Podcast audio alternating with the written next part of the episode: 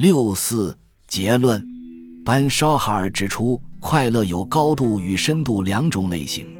主张人们应追求具有深度、稳定、恒长的快乐，而非稍纵即逝的情绪高峰。他批判只求满足眼前欲望或仅为满足未来欲望所得到的快乐，认为倘能将所设定追求的目标调整为兼具意义与乐趣的欲望，审慎地设定课业。工作、情感乃至于休闲等目标，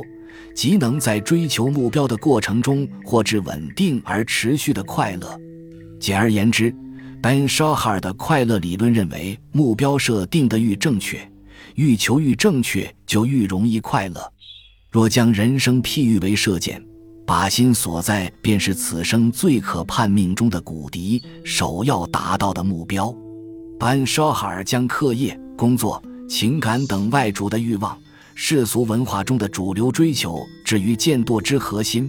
但庄子则透过凶器譬喻揭示，唐以课业为人生最重要的追求，以有限的人生追逐那无穷的知识，终将落得疲惫不堪的下场。庄子并非要全盘否定对知识的追求，只是不将知识放在最重要的靶心。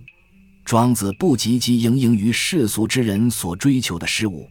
不让身心劳顿于治理天下等外在之事，不把追求外在事物当作生命中重要的事，故庄子不将学业、工作、情感、饮食、居所、社会价值等世俗文化中的主流追求置于生命的靶心，而将之挪至生命箭靶的外围。转而将个人心身能力的提升与长养安放于此一最为重要的靶心位置，在用心上，对人间事终日以心斗，与物相认相迷的心灵，庄子提出心如死灰的功夫，让心像不再起火焚烧的灰烬一样安定平静。而当我们与外物交接，对过去的依恋不舍，对未来过多揣想时，庄子说：“用心若镜。”事发当下，就像镜子一样的映照；事情结束，就不再陷溺其中。而情绪执着的根源在于人人心中都有的诚心、成见，这才是令我们内心搅扰、遭受刑罚的根本。于是，庄子又提出道书、得其环中，以及照之于天等功夫，转换一己原本的立场与看待世界的眼光。并且透过安之若命，让我们得以安然接受无法操之在己的外在世界；透过成和之修，使心灵维持宽和，与万事万物和谐共处。在此之上，庄子更继承古道教的传统，以其神宁、精神宁定、安静的功夫为向正向前进的出阶；透过心斋的功夫，清扫房舍一般的清扫自己的内心，涤除所有念虑。到达须是内心虚静空明的境界，此时气能感知，应对世间万事万物，倒也会显露，并且汇聚于此。在身体方面，欲改善在滚滚红尘中疲惫不堪的身躯，庄子指出，若能做到随时随地都保持数值脊量、圆都以为经的身体技术，并辅以全身重心只负于一足的天之声，是使独也。将能升进至全身放松的形如槁木状态，乃至于大烟似丧其偶解消形体执着，超越形躯限制之境，终能或至听之以气的超感能力，真于真人之息一种，其息深深等之人、神人、圣人所拥有的身体境界。庄子于心、身双方均揭示了所欲达到的目标与可供依循操作之功夫。然而，尽管庄子欲以此作为其生命的核心追求，并不意味着要牺牲人生中的课业、专业成就，或是情感、饮食、居所、社会价值等目标。只要致力于心身能力的不断提升，则居于把面从属位置的课业、工作乃至生命中的各个面相，也均能同时受益并随之升进。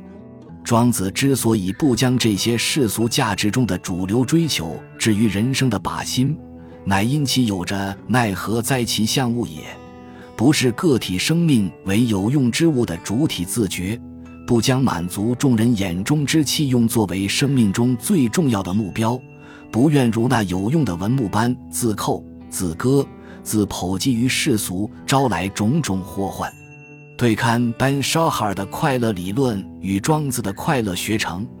，Ben Shahar 希望透过设定兼具乐趣与意义的目标，满足正确的欲望，获取扎根深牢、稳定恒长的快乐。但是，课业、感情、工作等自身以外的人事物，皆非一己所能掌控。Ben Shahar 以为可以选择的目标，实有待于外在人事、环境与条件的配合。无法由自己全幅主宰。反之，庄子将这些外于己身的目标移离人生的靶心，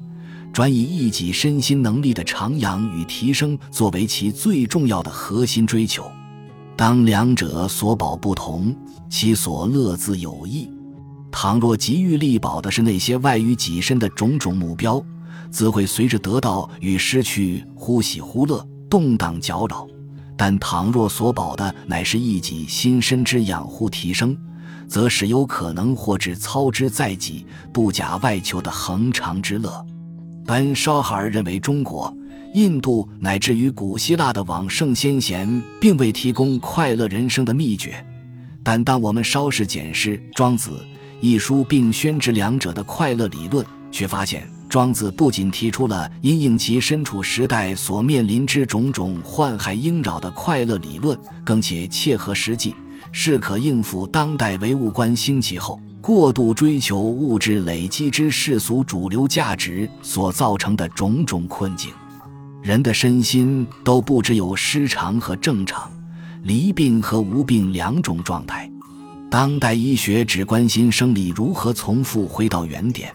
却忽略了人的身体有能从零点往正向前进的能力。二十世纪末，正向心理学兴起前，传统心理学也只关心心理的失常与疾病，而忽略如何拥有正向情绪。在东方文化传统中，身体机能与心灵强度都是一条竖线，有负有正。倘能对东方传统医学经典、哲学经典加以考掘。各中理当蕴藏足弓正向心理学、正向医学得以勃然发展的无穷契机。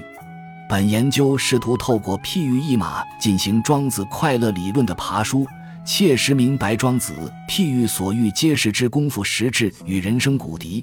当我们透过解码得到答案后，重新将庄子与本绍哈尔之快乐理论做一比较，将可发现。本绍哈尔虽期许其快乐理论能有如一棵扎根深牢稳固的大树，然而当其快乐依然直基于外在目标的设定，注意力的探照灯仍投照追逐着外在目标，则能否如其所愿的或至扎根深牢的恒定快乐，或许仍有未待。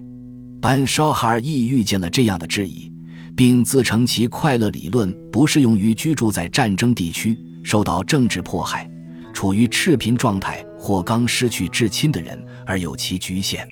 倘由此重新检视班绍哈尔的快乐理论，将会发现，即便在调整目标设定后，其快乐理论尚无法成为一棵根深牢固的大树，而依然有如一束失根的平花，仰赖外在人为的换水、施肥，在获得额外水分与营养的状况下，固然能延长花期，存活上好一段时间。然而，一旦停止给养，终仍难逃萎凋死亡。相较之下，庄子的快乐理论致力于一己身心能力之长养提升，正如一棵扎根于个人生命中的树，在每一天心深的陶养锻炼、日复一日的努力当中，根愈扎愈深，愈来愈牢，最终茁壮为根深叶茂的稳固大树。不论外在环境与遭遇是如何的风雨飘摇、水火交侵，都不能动摇其根本，方为不假外求、稳定恒长的真正快乐。如此一来，庄子的快乐理论似乎使真正实现了班沙哈尔在建构其快乐理论时所期望达成的目标。虽然它早在二千余年前的古代中国便已存在。本集播放完毕，感谢您的收听。喜欢请订阅加关注，主页有更多精彩内容。